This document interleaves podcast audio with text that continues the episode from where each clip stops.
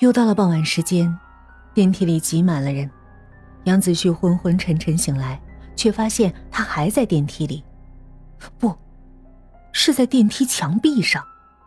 他拼命的喊救命，可没人回头，所有人都背对着他，没有任何的反应。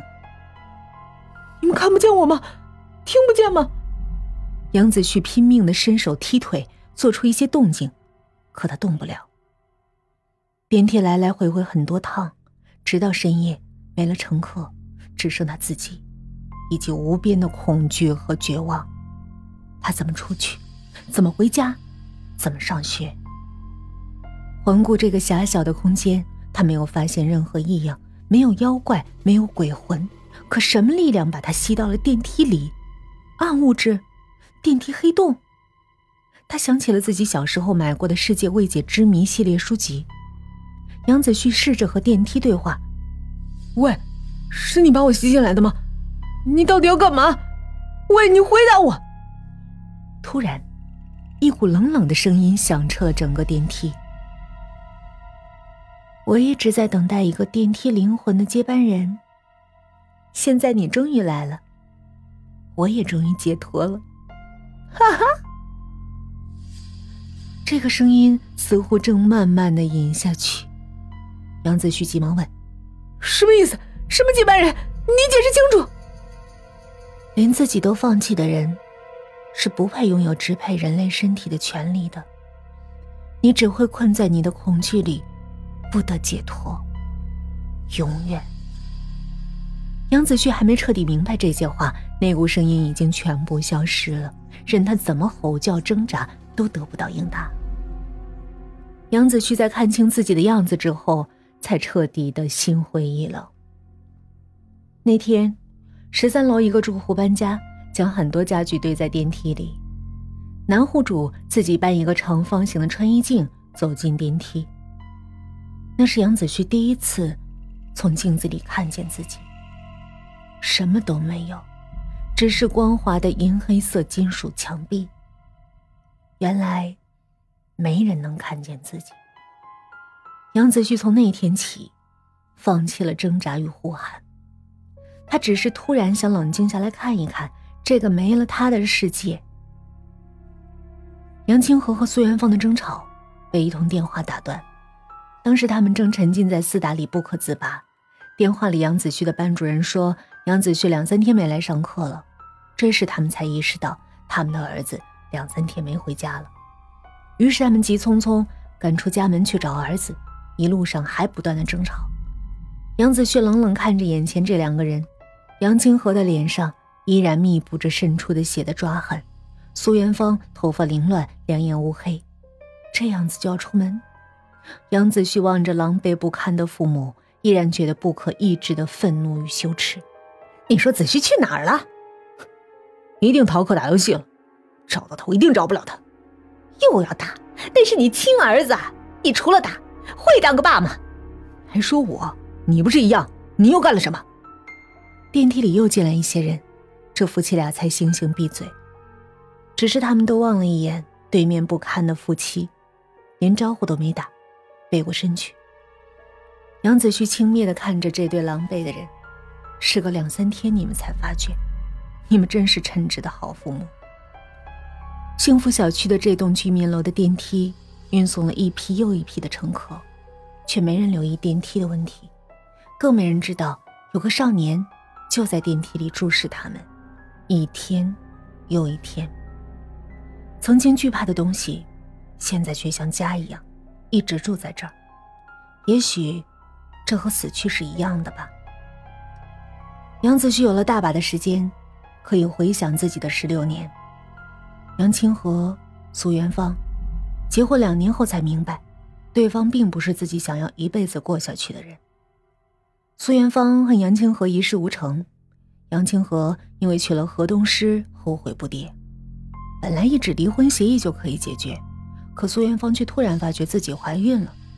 杨清河似乎顿时从婚姻里找到了希望，死缠烂打，让妻子给杨家留个后。他们把希望寄托在儿子身上，希望儿子可以长成雄心勃勃的男人。一雪这辈子郁郁不得志的耻辱，只不过他们并不懂正确的教养方式，本来就是两个巨婴，自己都没弄明白如何为人父母。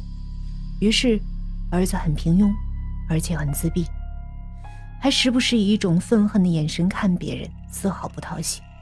于是，争吵与动粗成为了生活的调剂，夫妻俩乐衷于此，并不觉得悲惨。悲惨的，只是杨子旭。如果有权利决定自己的父母。有权利决定是否来到这个世界，那该有多好！在杨子旭自怨自艾的时候，他看到了雨轩和他的爸爸。他先看到的是个旧旧的轮椅，上面坐着一个萎靡呆滞的男人，头歪在一侧，嘴角有口水流下来。然后他看到了推着轮椅的女孩雨轩。他侧着身子，用毛巾轻轻擦着父亲的嘴角，用温柔的话讲。爸，这几天天气特好，花儿都开了，我们一起去晒晒太阳。微笑的脸上没有一丝的阴霾。电梯到达一楼的时候，雨轩迎面撞上进来的两个人。杨子旭看到雨轩的背，在微微的颤抖。面前是个英俊男人，怀里搂着妖娆的卷发女人，两人三四十岁的年纪。杨子旭再听到了雨轩的声音。妈妈，叔叔。雨轩眯着眼睛，微笑望着两个人。杨子旭看着轮椅离去的雨轩，一时摸不清情况。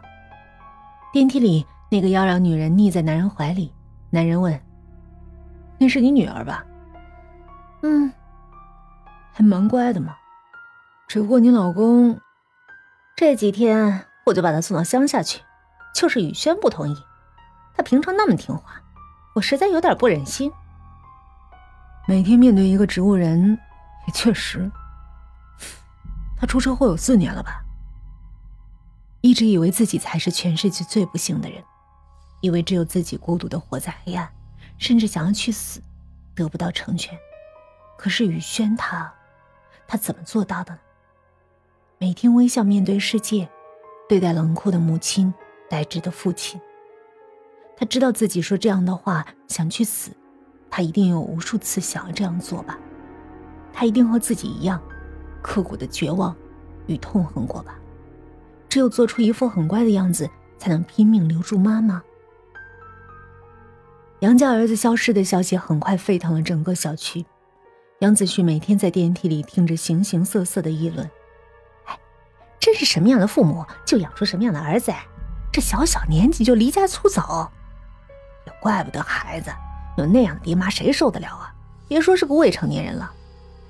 不过这出走了，还指不定做出什么事儿呢。不知道那俩夫妻以后还吵不吵了？还吵？儿子都没了，不疯才怪。没有人真正同情那对夫妻俩，也没人主动提及说帮他们找找。原来你们的人缘真是差呀！原来你们俩真的什么都没有。一个月过去了，杨子旭非常迫切的想要从电梯里出来。他发现这个世界需要他。雨轩的爸爸被送到乡下的奶奶家，雨轩每天早上上学的时候，总会一个人蹲在电梯的一角哭。他竟然安慰不了，他甚至不能像当初雨轩劝自己不要去死一样安慰他好好活下去。他痛恨的咒骂：“雨轩的朋友呢？那个狗屁男朋友呢？”为什么在他需要的时候，身边一个人也没有？而苏元芳，他要疯了，看人就问杨子旭的下落，就像祥林嫂一样。他被失去儿子的痛苦击垮了。杨清河守在妻子身旁，沉默不语。他们每天出去，满大街张贴寻人启事，被撕掉又贴上，像曾经他们争吵一样，执着的坚持着。他们已经不再争吵了。像平常的夫妻一样相互扶持，甚至更加相濡以沫。他们难得的找到了生活在一起的同一个奔头，那就是找到他们的儿子，然后一家三口好好的过日子。只不过，永远不可能了。他们将在悔恨中度过余生。杨子旭在电梯里看到了顿时苍老的父母，他对当初恨不能把他们互相杀掉对方的狗男女。突然抑制不住的流下泪。爸妈，我一直在你们身边。可杨子旭的身体结结实实束缚在电梯里，他挣脱不出。以为自己最悲惨，所以想死掉，想让全世界痛苦，想成为杨清河和苏元芳一辈子的梦魇。最后，他发现他报复不了这个世界，他只能眼睁睁看着爱的人痛苦，却无能为力。不过，这也算是幸运吧。如果死了，就什么也看不到了。那个叫做杨子旭的少年，就永远活在恨意里，不得解脱。而现在，他至少可以看到。这个世界上很多角落生活着有比他更不幸但依然坚强的人，有终于悔改想要真正关心他的人。他想，虽然自己没在你们身边，可这些都是你们所给予的幸福。看着爱人痛苦绝望，然后在漫长的时光治愈里一点点好起来，真正成长起来。这个叫杨子旭的少年，突然觉得住在电梯里。也是一件幸福的事儿。